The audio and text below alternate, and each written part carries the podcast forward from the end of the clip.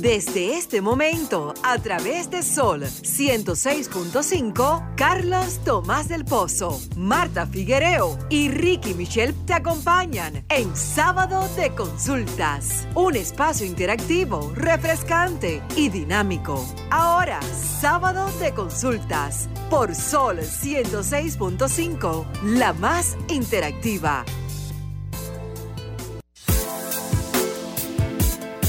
Tarde, feliz tarde, bienvenidos a esta nueva entrega de Sábado de Consultas, el interactivo de la orientación a través de Sol 106.5 junto a Marta Figuereo, la bellísima, Denisa Ortiz, Ricky Michelle Presbot y Carlos Tomás del Pozo con ustedes. Hola y ustedes, hola Marta, ¿cómo estás? Bien, me encanta esa energía, qué energía este fin de semana, excelente. Así quiero que todos los que están a través de, eh, las líneas eh, sientan esa energía de sábado de consulta, Denisa.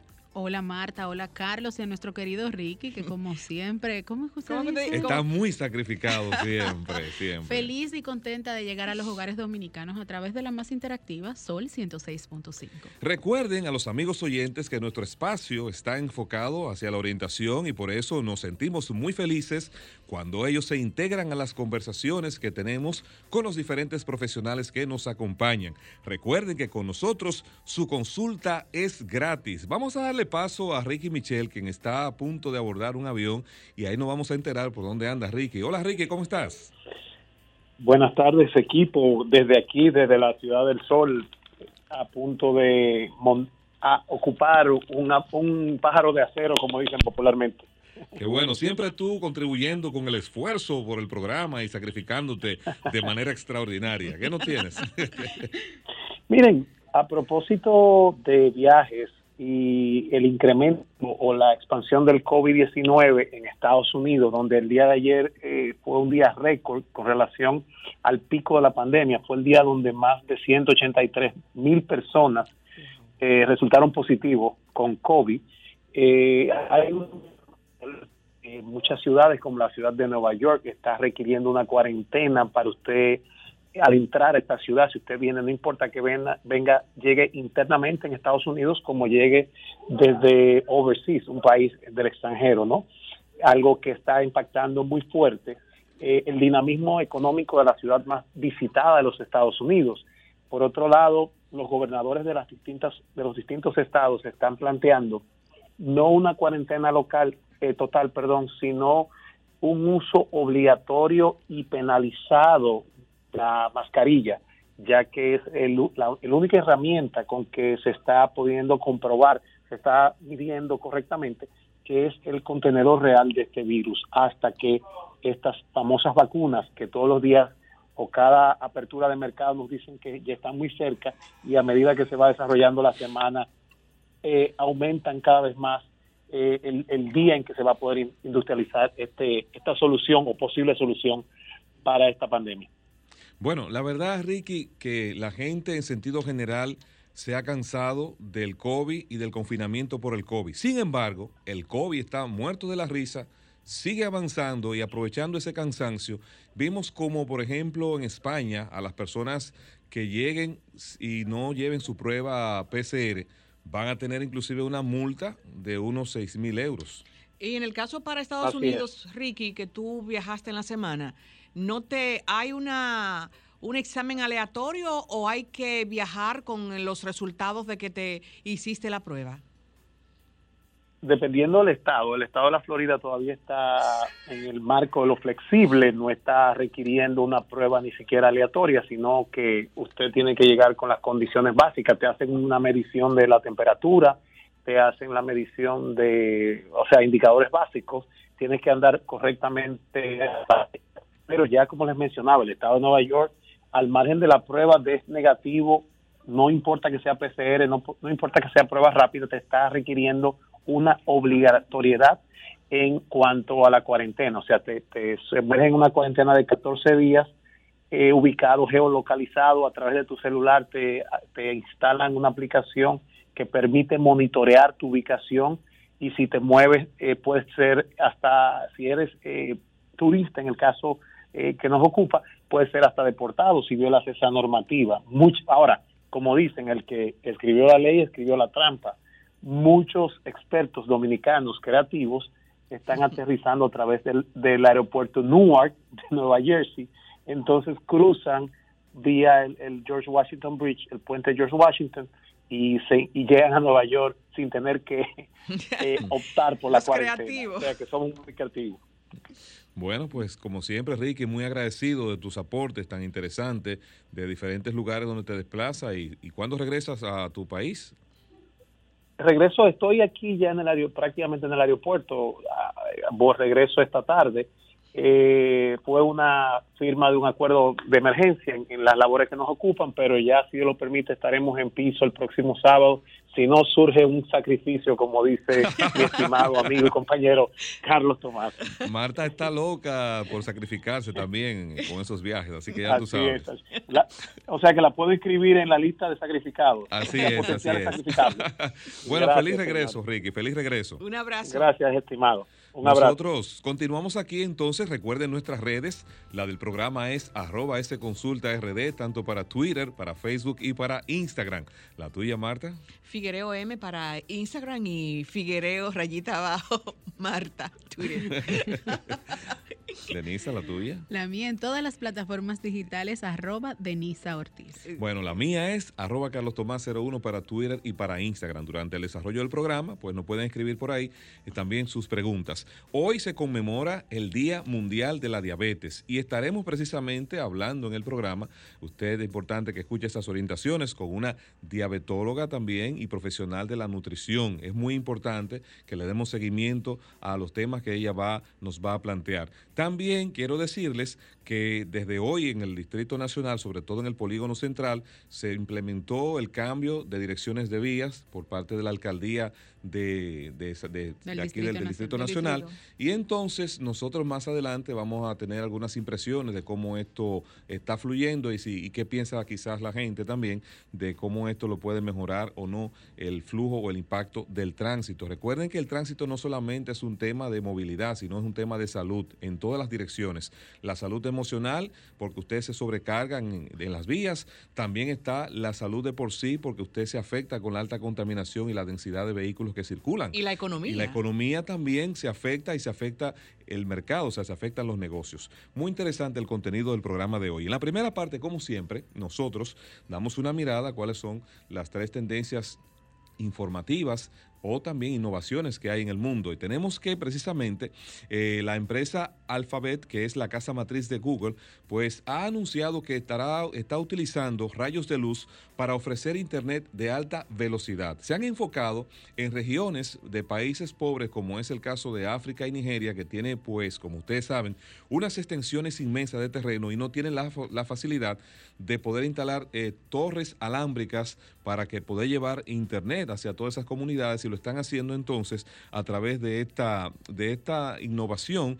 Eh, se han unido a la empresa de Internet Econet y comienzan a implementar la tecnología. Primero lo harán en Kenia y luego de ahí irán a los países africanos. El mercado de la telefonía, o sea, de la conexión por Internet, que abarca uno, un 53%, es decir, apenas hay conectado unos 4.100 millones de personas que usan la red de Internet, pero todavía faltan unos 3.600 millones de personas y la mayoría están ubicadas en países en vía de desarrollo. Bueno, excelente, excelente. Y como tú abordaba al principio sobre el tema de hoy y, que hoy es el Día de la Diabetes, nosotros también no, en, en, este, en esta mirada estoy hablando con algo que muchas veces los, las personas que padecen de esta enfermedad eh, sienten temor de ir al médico porque no quieren ajustarse a una dieta. Bueno, en el caso mío es que, que es la alergia alimentaria y principales alimentos que la provocan.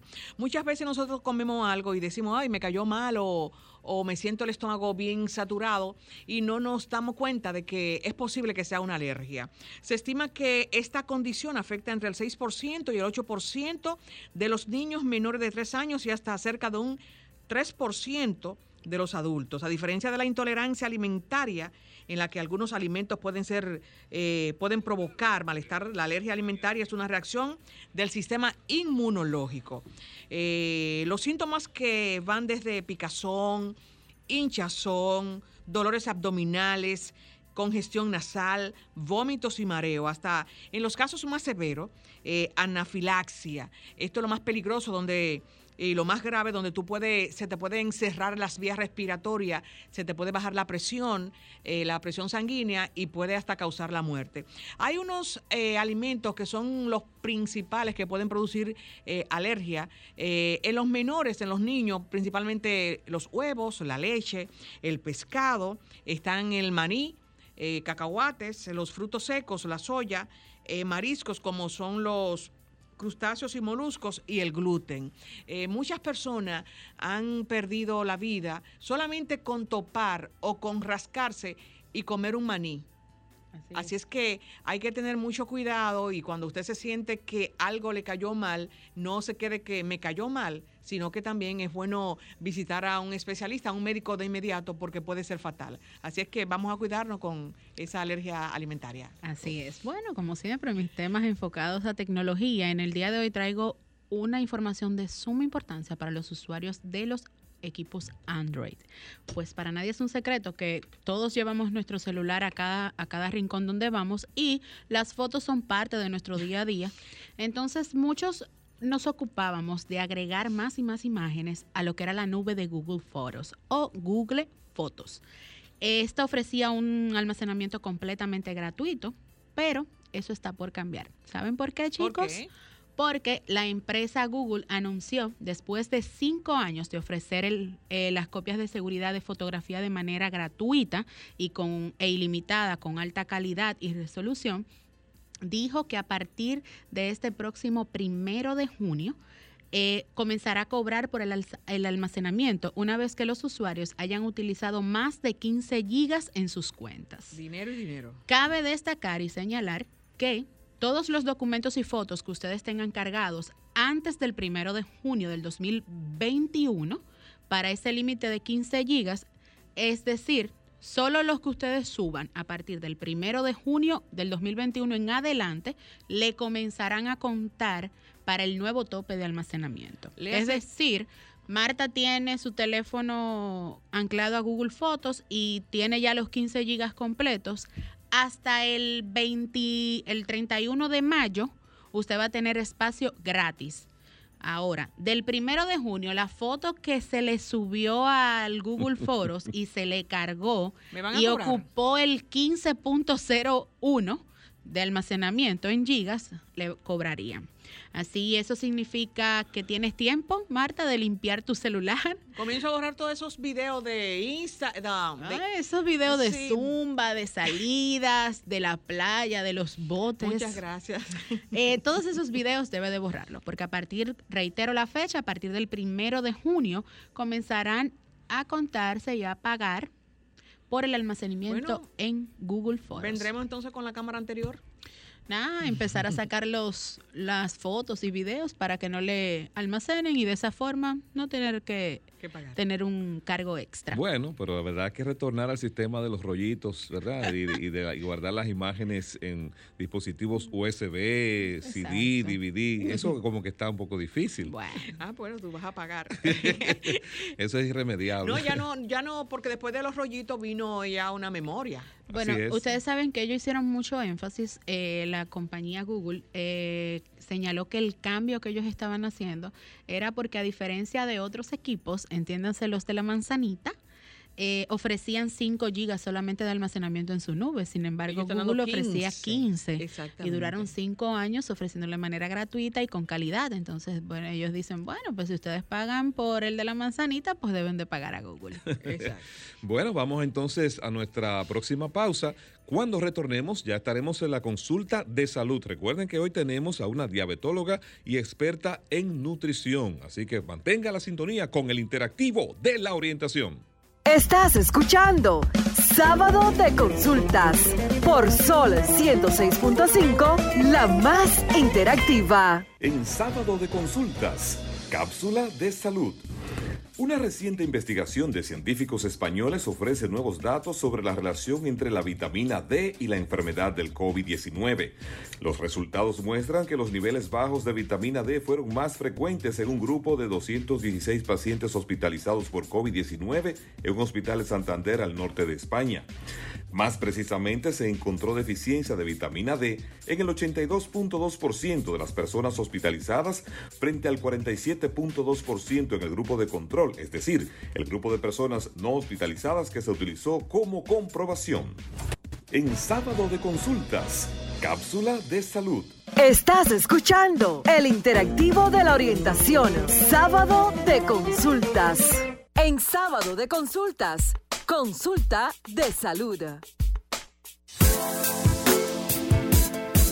Retornamos al interactivo de la orientación, sábado de consultas a través de Sol 106.5. Recuerden que sin salud no hay felicidad ni economía familiar que resista y es por eso que nuestro espacio se enfoca en la orientación. Nos acompaña la destacada diabetóloga y nutrióloga clínica, la doctora Jenny Cepeda. Feliz tarde, doctora. Bienvenida a Sábado de Consultas.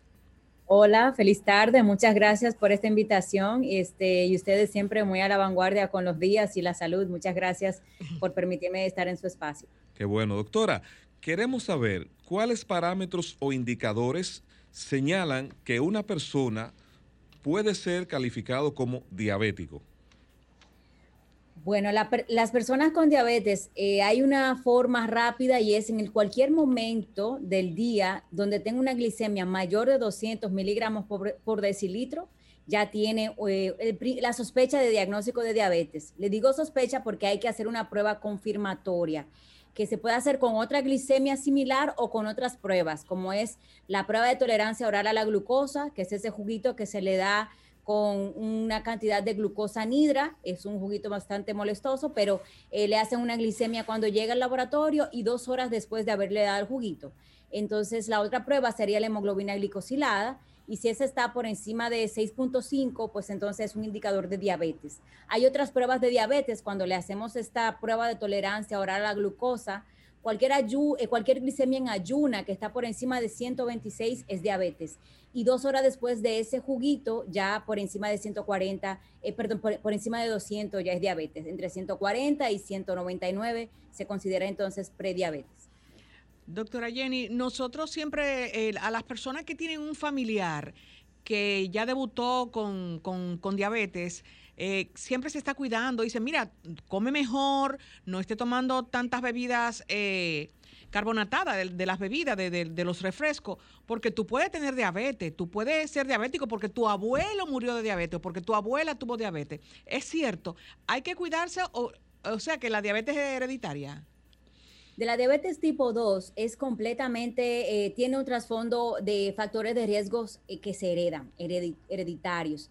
Eh, pero no todo el que ha tenido un familiar con diabetes va a padecerla. Si se mantiene siempre en su peso adecuado, si incluye dietas, o sea, planes nutricionales adecuados, pues realmente disminuye el riesgo de padecerla. Lo importante es que la diabetes tipo 2, que es el 90% de los casos de diabetes, es perfectamente prevenible y por eso este, viene siempre la materia de educación, de que comamos mejor, de que hagamos ejercicio, de que aunque estemos encerrados en la casa, busquemos la forma de que tengamos estilos de vida saludable, porque si bien es cierto, como buen dominicano lo tenemos todos detrás de la oreja. Siempre tenemos un familiar que tiene, que ha tenido o que tiene diabetes y pues el factor de riesgo está ahí en, en todas las familias.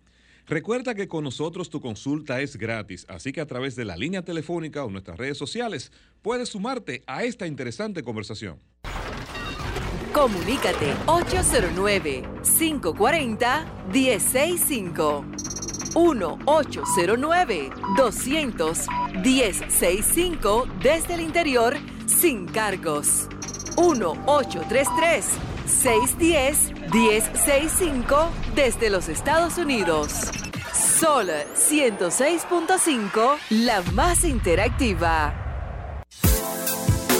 Continuamos en el interactivo de orientación, conversando con la diabetóloga y nutrióloga clínica, la doctora Jenny Cepeda. ¿Tienes una inquietud, Denisa? Sí, doctora Jenny.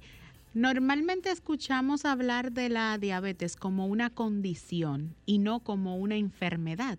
¿Por qué se torna esta diferencia? ¿Cuál sería la diferencia entre una condición y una enfermedad en torno a la diabetes? En el momento del diagnóstico, las personas con diabetes este, tienen un periodo de negación por todo lo que implica. Han escuchado tantas cosas de que me voy a morir, lo ven como un diagnóstico de muerte. Y si bien es cierto, lo que nosotros queremos, el mensaje que queremos llevar es, las personas con diabetes sencillamente pueden tener una vida normal si llevan su diabetes en control si tiene sus glicemias adecuadas, si sufre de otra comorbilidad, por ejemplo, hipertensión, pues si tiene los niveles de, presión arterial adecuados, si el nivel de colesterol es adecuado, puede llevar una vida completamente normal y, por tanto reducir eh, la situación de tener complicaciones a futuro y puede reducir todas estas complicaciones que, que se escuchan de amputación, ceguera, eh, problemas neuropáticos y todos los problemas que se escucha que, que, una persona con diabetes puede padecer a largo, de, a largo de tiempo. Pero lo cierto es que es completamente prevenible y su vida puede ser normal. Tenemos un contacto. Feliz tarde, estás en sábado de consultas. ¿Quién nos habla y desde dónde? Claro que sí, que estamos en sábado de consulta. Un abrazo para Hola, ¿cómo está, Gracias, Primitiva. Hola, Primitiva. Estoy cocinando y llamando para un atrevido que una vez dijo que, que si yo no cocinaba. Ay, Dios mío. un abrazo. Gracias, Primitiva. Ay, Dios mío, y un abrazo para, para... Doctora, gracias por su tiempo y al pueblo dominicano por su audiencia. Doctora, eh eh, ¿cómo que se llama? Eh, eh, siempre yo he oído que como que el jugo de tomate y que es bueno para la diabetes. O, déjeme bajar el radio. Otra cosa es que, perdón, perdón, perdón. Otra cosa es que, un ejemplo, yo cuando me toca ir al médico por cualquier situación, siempre los médicos me hacen pruebas de, de, de diabética porque piensan, porque piensan que yo tengo, porque yo orino mucho pero gracias a Dios nunca me sale. Y lo último es que si hay azúcar, como se dice, emocional y que cuando hay que usar la insulina. Un abrazo.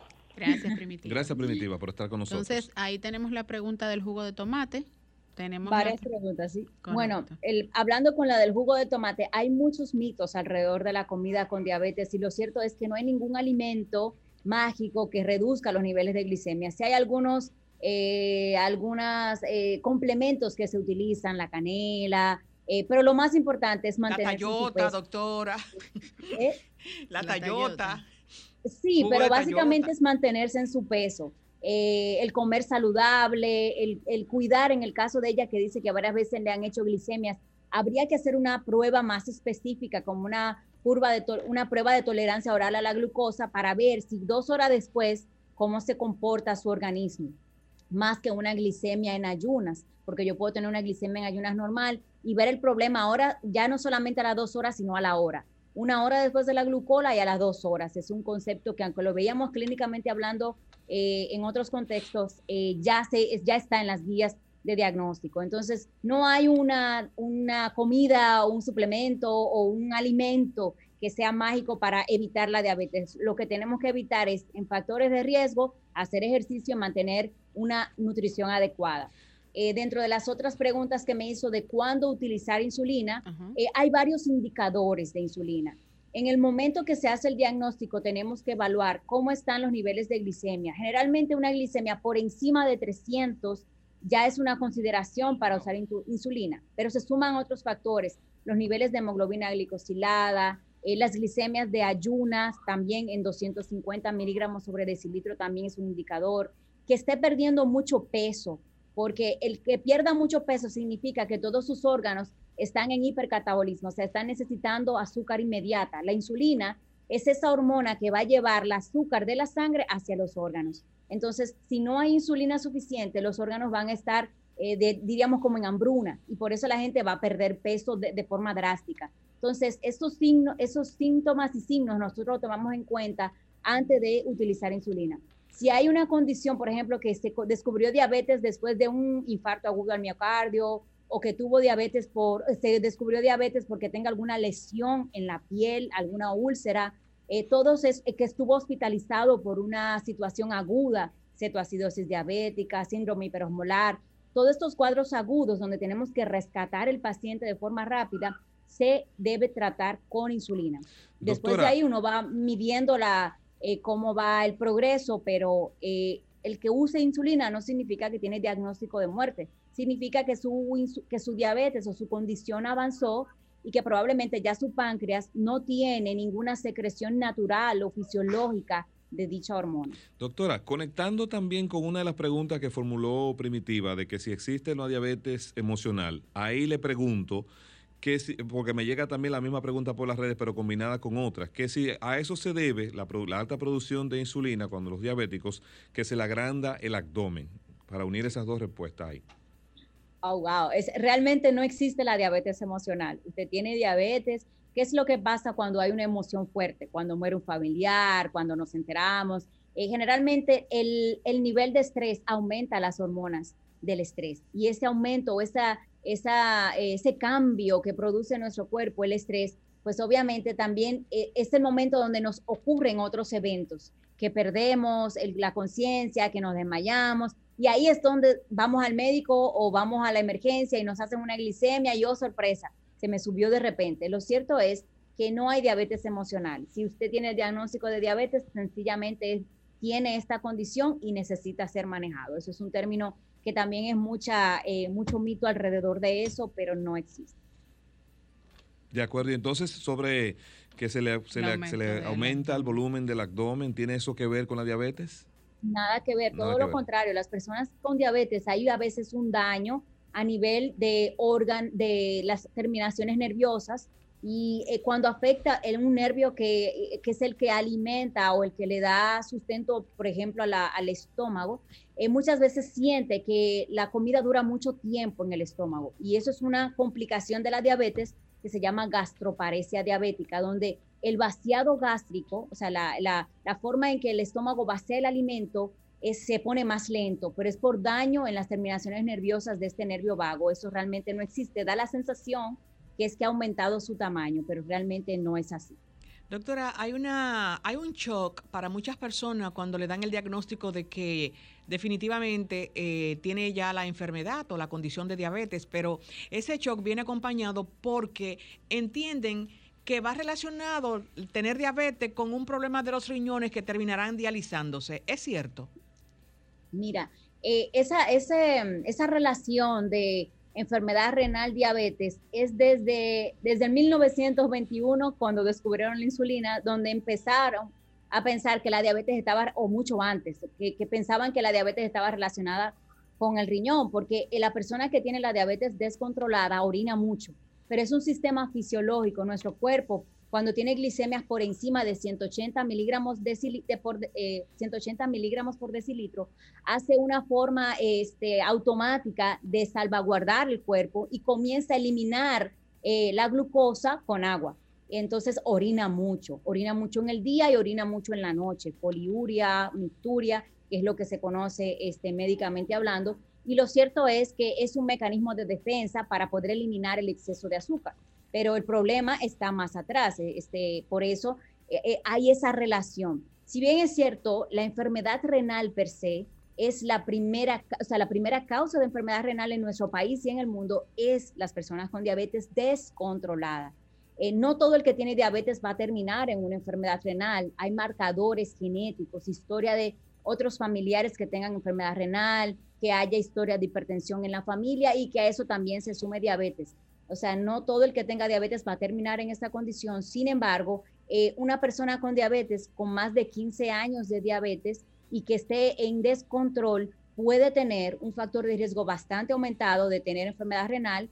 Y en las personas con diabetes tipo 1, ya a los 10 años, pues hay un daño marcado, así como daña toda la economía del cuerpo. Donde quiera que hay sangre, la azúcar alta es tóxica. Entonces, esta azúcar alta tóxica va a dañar todos los órganos, vista, riñón, corazón, cerebro, terminaciones nerviosas, y por eso eh, vemos ese desenlace eh, hacia, hacia enfermedad renal. Es una de las causas, eh, pero también hay otras comorbilidades que le puede pasar a una persona con diabetes. Doctora, trayendo y evaluando la dieta cotidiana del dominicano, ¿cuáles alimentos son los que más pueden afectar o impulsar a una mayor producción de azúcar en sangre?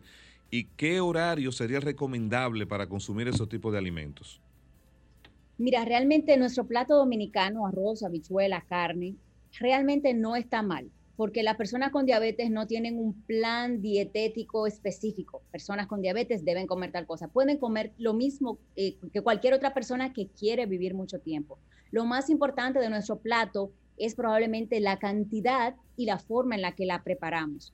Eh, la persona con diabetes puede comer arroz, puede comer víveres, pero si ahí tú me dices, bueno, el concón no puede ser todos los días, los, no puede combinar hidratos de carbono arroz, víveres no pueden ir juntos, espaguetis, pan no pueden ir juntos porque es un exceso de hidratos de carbono.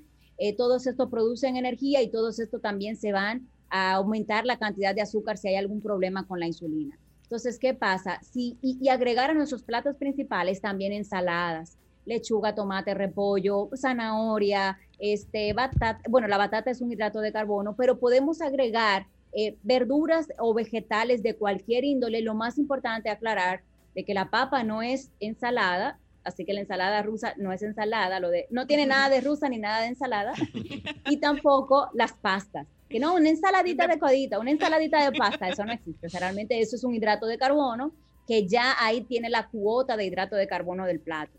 Lo que diría también agregar siempre verduras en las comidas principales, la forma en la que lo aderezamos, no hay ese alimento que diga, bueno, este es mejor, este es peor. Lo más importante es la cantidad en las personas con diabetes o en, las personas que quieren vivir mucho tiempo. El horario para consumir estos alimentos, dicen, bueno, yo no como fruta en la noche porque eso engorda. Lo cierto es que todos los alimentos que consumamos, con diabetes o no, deben tratar de consumirse al menos dos horas antes de acostarse.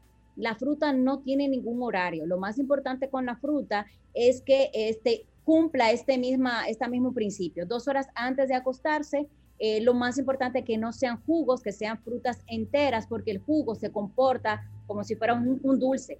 Tiene un índice glucémico alto y entonces el cuerpo lo asimila como si fuera un dulce, aún siendo frutas. Entonces, y además en un jugo ponemos una cantidad exagerada de frutas. Así que con el horario no hay ningún problema. Lo que importa son las 24 horas, cantidades pequeñas y, y en nuestra vida diaria incluir ejercicios. Doctora, ¿por qué se asocia la diabetes con problemas en las piernas, sobre todo en los dedos y en las uñas? Tienden a oscurecerse las piernas y lo más importante, las uñas tienden a cambiar de color. Es decir, mi uña ya no está blanca, se pone como un poco amarillenta. Mira, en cuanto a la coloración, hay personas con diabetes que se pueden sumar otros factores. Eh, recordemos que las personas con diabetes generalmente tienen un problema de obesidad o sobrepeso. Entonces, esa sobrecarga eh, puede agregarse con la diabetes. No porque tenga diabetes le va a cambiar el color, es porque tiene diabetes, obesidad y algún factor vascular agregado. Eso siempre tenemos que descartarlo.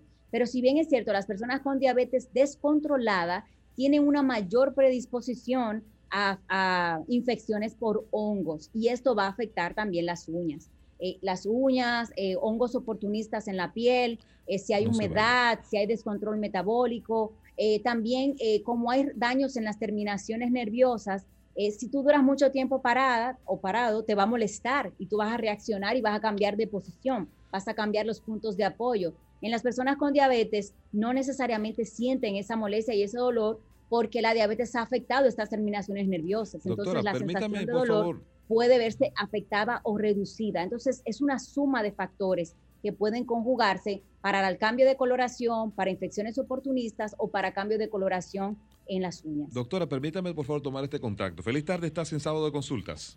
Muchas felicidades y buenas tardes. Sí, gracias. Adelante con su inquietud. doctora, una pregunta. En la ciudad de Nueva York, hace alrededor de 12 años, en la radio había un programa, bueno, lo sigue el programa, pero ahora eh, lo conduce su hijo, el doctor Rico Pérez, un doctor que por muchos años ilustró a la ciudad de Nueva York, a la diáspora, con relación a un sinnúmero de enfermedades y dietas. Él en uno de los programas dijo que hay una falsa concepción con relación a la diabetes, en el sentido de que la gente cree que con comer azúcar o exceso de la misma puede contraer eventualmente la enfermedad. Y él dijo, la diabetes es una enfermedad congénita, la cual si usted no nace con el elemento genético que la produce, en su vida nunca la tendrá. Dígame qué de verdad tiene eso y muchas gracias. Bueno, gracias por su interesante inquietud. Vamos a ver, doctora. Bueno, si bien es cierto, este, la diabetes tiene más que una, es una enfermedad. hagamos dos diferencias básicas. Hay varios tipos de diabetes tipo 1 y tipo 2. Hay otros tipos, pero me voy a referir a estos dos en particular. La diabetes tipo 1 no tiene eh, eh, tantos datos eh, de, historia de diabetes en la familia y es una persona completamente diferente, delgada y que no hay historia en la familia. Probablemente un padre lejano, o sea, en la, en la, en la rama del padre puede que hay, alguien haya tenido diabetes, pero no necesariamente tipo, tipo 1. Entonces, eh, esta persona tiene una deficiencia total en la producción de insulina. Por eso, desde que tiene el diagnóstico, lleva insulina para su tratamiento. En la diabetes tipo 2, si bien es cierto, tú muy bien, eh, y le, doy la razón también, de que no, no porque coma muchos dulces, hay personas que tienen diagnóstico de diabetes y a mi consulta me dicen, doctora, yo no me gusta el dulce, yo no como dulces. Y si bien es cierto, hay un factor eh, hereditario que ya hay un antecedente de una familia en la diabetes tipo 2, donde hay un daño en la producción de la insulina, pero esta es más paulatina. Por eso hay personas que en el momento del diagnóstico de diabetes tipo 2 sencillamente utilizan tabletas y no insulina, no insulina exógena o inyectada. Entonces, en estos casos, eh, sí hay un factor genético, o sea, sí hay un factor hereditario eh, y sí hay un trastorno en la producción de insulina, pero que está acompañada generalmente de obesidad, de sobrepeso, de inactividad por eso no todas las personas que tienen historia de diabetes la van a padecer, pero si usted no corrige su peso, tiene un alto riesgo de padecerla o si, o si lleva inactividad en su vida. Doctora, finalmente una pregunta que nos llega a través de, la, de las redes y es eh, las soluciones que existen, o sea, modernas en este tiempo para poder asistir a una persona que ya tiene diabetes, porque eh, lo que uno conocía como referencia simplemente era la inyección de insulina. ¿Ha evolucionado esto, esto, estas técnicas hoy en día? Realmente la, la, la, la o sea, tenemos un montón, un abanico de opciones eh, bastante amplios en diabetes tipo 1 y en diabetes tipo 2. En diabetes tipo 1 es insulina, pero han cambiado los dispositivos. Doctora, Ahora yo quiero encontrar bombas de infusión de insulina, sensores de glucosa, pero en diabetes tipo 2 tenemos una, eh, una serie de medicamentos muy modernos que no solamente van a garantizar los niveles de glicemia adecuados, sino que van a garantizar seguridad cardiovascular. Porque ¿qué pasaba? Teníamos antes medicamentos muy buenos para bajar la glicemia, pero que tenían, eh, eh, que podían afectar, no tanto que dañaban el corazón, sino que no daban esa seguridad cardiovascular cuando bajaban la glicemia. Así que eh, hoy en día hay, hay, muchas terapias modernas, incluso hay terapias donde pueden colocarse semanal, no insulina, inyectadas, pero no insulina. Esta misma terapia ya viene también vía oral también garantizan el control de peso. Si bien es cierto, eh, los dispositivos de insulina en diabetes tipo 2 como eh, insulinas inhaladas todavía eh, no han sido efectivas, pero si bien es cierto, hay muchas terapias que pueden garantizar control de peso, control de la saciedad, insulinas modernas con dispositivos muchísimo más modernos y, que pueden ser utilizados con un espacio de tiempo mayor y que realmente garantizan seguridad cardiovascular en todos los sentidos de las personas. Excelente, doctora. Para, eh, perdóneme que Carlos decía para terminar, para dejar un buen sabor en, boca, ¿se cura la diabetes? Una persona dice, bueno, si tú rebajas, se te quita la diabetes. ¿Se cura? La diabetes no se cura, sin embargo, prediabetes sí podemos devolvernos, pero diabetes no se cura. Hay cirugías eh, que te ayudan a bajar de peso, eh, cirugías bariátricas que han garantizado una remisión de la diabetes, pero remisión entre comillas, 5 a 10 años o que puede bajar la cantidad de medicamentos que utilizan, que eso es un alivio, pero diabetes no se cura. Bueno, nos despedimos en esa parte con una buena noticia, muy agradecido a la doctora Jenny Cepeda. Doctora, déjenos por favor sus contactos, sus redes, porque siempre se quedan inquietudes que no se plantean, el tiempo no da a plantearla en el programa. Claro que sí, me pueden localizar a través de Instagram, DRA Jenny Cepeda, y también me pueden localizar en el Centro Gastrodiagnóstico.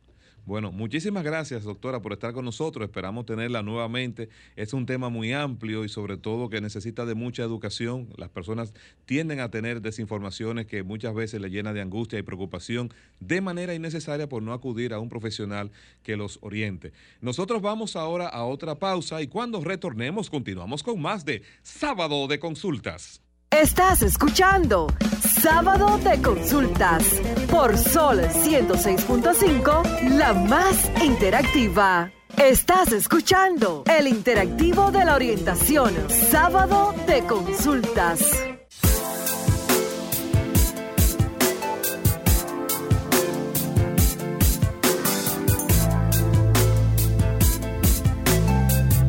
Retornamos al interactivo de la orientación, sábado de consultas a través de Sol 106.5 y nos vamos ahora a conocer cuál será el calendario deportivo porque mañana inicia el torneo otoño-invernal de la República Dominicana con los Tigres del Licey como favorito. Tenemos a Cristian Rojas en la línea. Hola Cristian, ¿cómo estás? Hey, saludos muchachos, saludos allá en cabina y sobre todo a la audiencia de este nuestro espacio ya, sábado de consulta. Eh, mañana, así mismo como tú apuntas, arranca lo que es el béisbol de la República Dominicana con eh, tres partidos a las 4 de la tarde eh, en el día inaugural, Licey escogido en el Estadio Quisqueya, Águilas y Gigantes en el Estadio Cibao 5 de la tarde y a las 5 de la tarde también en la Romana, donde será la apertura oficial del torneo y la ceremonia de inauguración, Estrellas y Toros, 5 de la tarde en el Francisco Micheli. Hay que decir que estamos en presencia del inicio de uno de los torneos más reñidos en la historia de la Lidón. Cuando vemos el panorama de los seis equipos, eh, obviamente no hay un favorito claro, los seis equipos están bien preparados, bien artillados, con un personal tanto local como importado de mucha calidad y se espera que el torneo tenga eh, muchísimo interés en toda la población de la República Dominicana. Cristian, ¿cuáles son las variantes que han sido introducidas a este torneo? ¿Cuáles son los cambios que ha experimentado? ¿Pudieras hablarnos brevemente de eso? Perfecto. Mira, hay eh, ya es eh, de Voz Populis una reducción en el calendario de 50 a 30 partidos. Este año se va a insertar una, una modalidad que se llama Play-In, que esto también hace aún más interesante el torneo y es que si el quinto lugar está a tres partidos o menos del cuarto lugar, ellos dos irían a un mini playoff, un 3-2, para definir la cuarta posición y entonces ahí se determinarían los cuatro que clasificarían a la siguiente ronda, que ya este año no sería round robin, sino series semifinales, un 7-4 y de ahí desencadenaría lo que sería la final a un 7-4 también entre los dos finalistas. Eh, los protocolos de salud que han implementado. Cristian, eso va a preguntar sobre el protocolo, ¿cómo, cómo lo hacemos? Ya no podremos ir con los eh, redoblantes, ni las trompetas, nada de eso. Eso lamentablemente este año no, no será posible. Eh, será sin fanáticos, aunque eh, Plutarco Arias, ministro de Salud, eh, ha manifestado que en algún momento de la temporada podría haber fanáticos dependiendo de la conducta del COVID-19 en el país.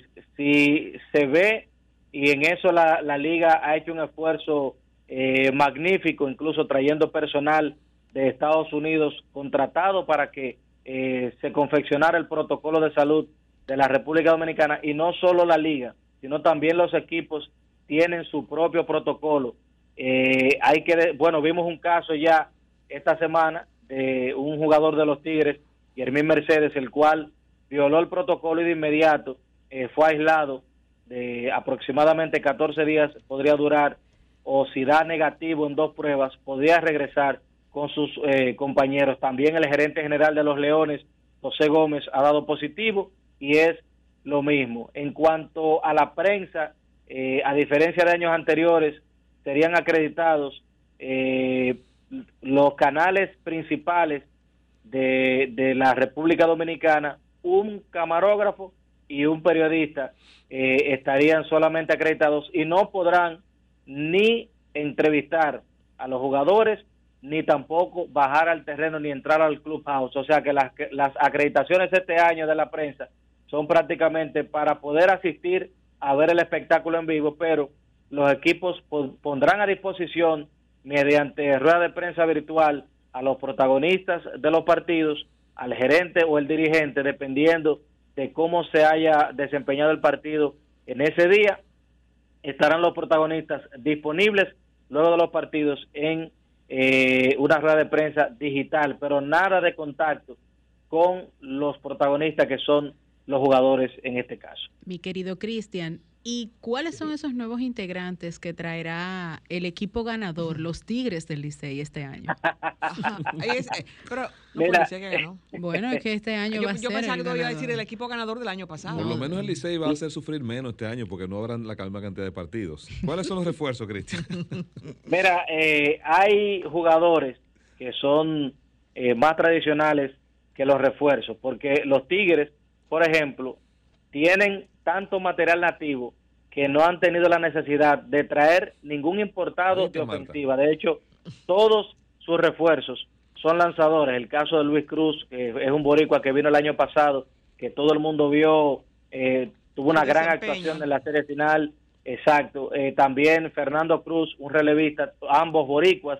Eh, Hit, Phil Mayer, que son lanzadores eh, importados norteamericanos. También Ken Emmanuel. O sea que el material importado que traen los Tigres es netamente de picheo debido a la gran profundidad que tiene el equipo azul. El equipo azul proyecta, por ejemplo, a tener incluso hasta sobrepoblación en diferentes posiciones. Por ejemplo, está Eric Aybar y, Eric Mejía en la posición de infield en la segunda base. Eh, ellos tienen a Dawel Lugo en la tercera con Omar Reyes, que son jugadores que están llamados a producir al igual que Pablo Reyes en el campo corto ellos tendrían a Sergio Alcántara y también Michael de León. En la receptoría incluso ellos tienen un tapón, pero eh, eh, un exceso de talento en esa posición porque han traído al Grandes Ligas Sandy León, pero tienen también al que fue el jugador más importante de los Tigres, es Michael de la Cruz el año pasado, y un receptor veterano como Wellington Castillo,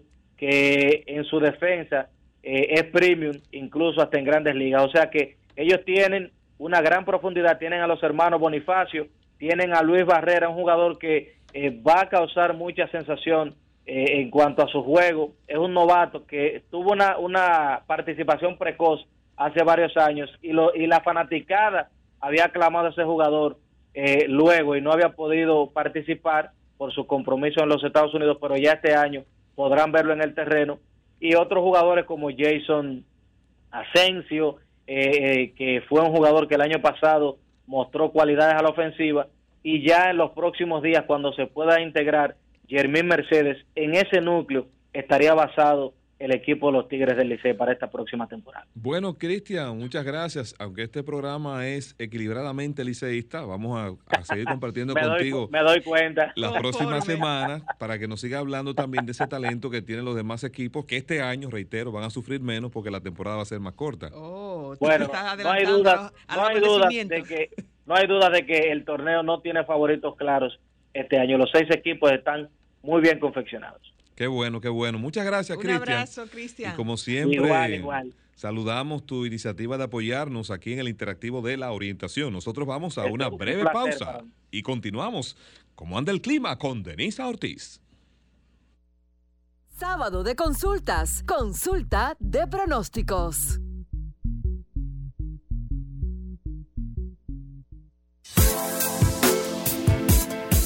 Bueno, Carlos, pues le cuento que para los que les gustan las lluvias como a mí, les traigo una mala noticia. Pero para los que no les gustan las lluvias, le traigo una muy buena noticia. El territorio dominicano eh, no vamos a no tenemos presencia de fenómenos meteorológicos capaces de generar lluvias acumuladas, pero sí le cuento que debido a la circulación anticiclónica se está reduciendo la humedad lo que está provocando vientos y un cielo parcialmente nublado como el que hemos visto en la tarde de hoy, un ambiente de una estabilidad atmosférica y sobre todo vamos a estar persistiendo en una agradable brisita, porque sabemos que ya estamos en Navidad. Sí, es una brisa buena. Debo destacar que la Oficina Nacional de Meteorología ale- e informa a la población dominicana sobre la tormenta tropical Iota, que se encuentra ubicada a unos 590 kilómetros al sur de Kingston, la capital de Jamaica. Procede unos vientos sostenidos aproximados de 65 kilómetros por hora y se mueve hacia el oeste-suroeste a unos 7 kilómetros. Citan no presenta peligro para la República Dominicana. Por esto eh, nosotros vamos a tener una duración corta de algunos chubascos aislados, en ocasiones con tronadas de viento, pero el eje fundamental es que no se pronostican lluvias este significativas. Así que les cuento que pueden utilizar su mejor zapato, sandalia, porque no será necesario andar con tenis ni tampoco con sombrilla. Que no dejen las mascarillas. Ah, las exactamente. mascarillas son muy importantes. En sábado de consultas, cápsula de salud. Una reciente investigación de científicos españoles ofrece nuevos datos sobre la relación entre la vitamina D y la enfermedad del COVID-19. Los resultados muestran que los niveles bajos de vitamina D fueron más frecuentes en un grupo de 216 pacientes hospitalizados por COVID-19 en un hospital de Santander al norte de España. Más precisamente, se encontró deficiencia de vitamina D en el 82.2% de las personas hospitalizadas frente al 47.2% en el grupo de control, es decir, el grupo de personas no hospitalizadas que se utilizó como comprobación. En sábado de consultas, cápsula de salud. Ahora, en sábado de consultas, consulta de entretenimiento. Del entretenimiento con Denisa Ortiz. Feliz porque ya los cines dominicanos están abiertos, chicos, con todas las medidas de precaución. Podemos ir a visitar los cines de nuestro país utilizando nuestras mascarillas. Todavía aquí no estamos al nivel de Miami, de que ponen la multa, pero bueno. Eh, mientras tanto, yo prefiero Netflix. Y yo también, porque yo me sentiría como muy atrapada en ese espacio que no son mi familia. Me quedo en casa. Hay riesgos como que todavía yo no estoy Yo no convencido de tomarlos, ¿no? A pesar de que se está haciendo un esfuerzo porque en muchos establecimientos públicos se respeten el- las medidas de protocolo establecidas para el COVID, pero siempre hay creativos que no respetan nada y entonces eso es. pone en riesgo a todos. Por eso siempre he dicho que es bueno consumir nuestro producto local y hacerlo una marca. Así que deben sintonizar como cada sábado de 7 a 8 de la noche, encuentro informal, para que se den cita a través de Telefuturo de un contenido interesante, dinámico y, refrescante, pero sobre todo algo relajante. Exacto. Disfrutarlo con una copa de vino, Carlos, quizás, o con un cafecito como a usted le convenga. Sí, otra dimensión, otra dimensión. Sin embargo, también tenemos nuestro queridísimo Netflix y les cuento que para los amantes de las películas de Navidad, Netflix se ha dado la tarea de lanzar no una, sino siete películas en lo que va de Yo vi semana. una en el fin de semana. Me han encantado. Una de las que me llamó mucho la atención hace un tiempo fue Intercambio de Princesas, en el que el eje fundamental era la coronación de Margaret en Navidad. En esta aparece ahora la sorpresa de que no son gemelas, sino trillizas. Así que aparece una tercera chica igualita, claro, son gemelas, pero con planes diferentes. Así que les exhorto a partir de este jueves estará disponible en Netflix. Otras, otras que no se pueden perder son Sugar Rush que, o Delicias Navideñas, vamos a decirlo en español para que Marta no me diga que me vaya con Ricky. yes. Este, esta, traza, esta trata sobre dulces deliciosos que se van a estar preparando durante la época navideña y algunos invitados famosos que tendrán ellos el desafío de llenarlos de, des- de días festivos, de enfocada en la Navidad. Y una de las más esperadas, aunque no es de Navidad, el primero de diciembre Netflix lanza el homenaje a Selena. Pero eh, no, es- esta vez no en película, sino en una serie se, aquí la cantante, como todos sabemos la trama, o la cantante mexicana, México-americana, comienza su ascenso a lo que fue la cúspide del éxito y todos sabemos cómo termina, pero vamos a esperar que Netflix nos la cuente en serie.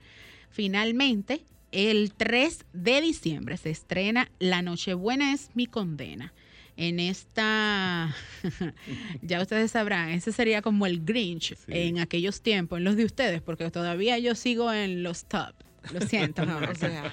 Entonces, eh, se estrena el 3 de diciembre y trata como de una...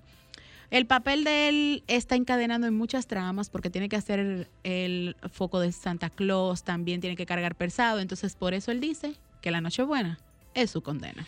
Bueno, tú sabes que la película Bronx, que también ha sido un estreno reciente de Netflix, esa película fue escrita nada más y nada menos que por un ex policía, por Oliver Marchand. Y la serie pues cuenta, no sé si has tenido la oportunidad de verla, cómo se da esa trama entre las bandas Mm. y los departamentos policiales. Es una trama que es interesante y es un enfoque diferente a, a la problemática de la delincuencia, que muchas veces solo se ve desde la perspectiva del delincuente, delincuente, sino no se no ven los entorno. vínculos que Ajá. hay en torno a esas estructuras. Eh, nos vamos. Sí, ya nos vamos, nos está haciendo seña nuestro Ah, querido caramba. Franklin. Bueno, señores, Ay, yo muchas gracias. de bulla. ¿eh? Yo seguía. No, y Es ahí que- tengo, tenía varias películas más, pero ya me dice que nos vamos. Es que los sábados son de consulta. Así es, señores, gracias. Marta Figuereo, Denise Ortiz, Ricky Michel Presbot y Carlos Tomás El Pozo. Bye, bye.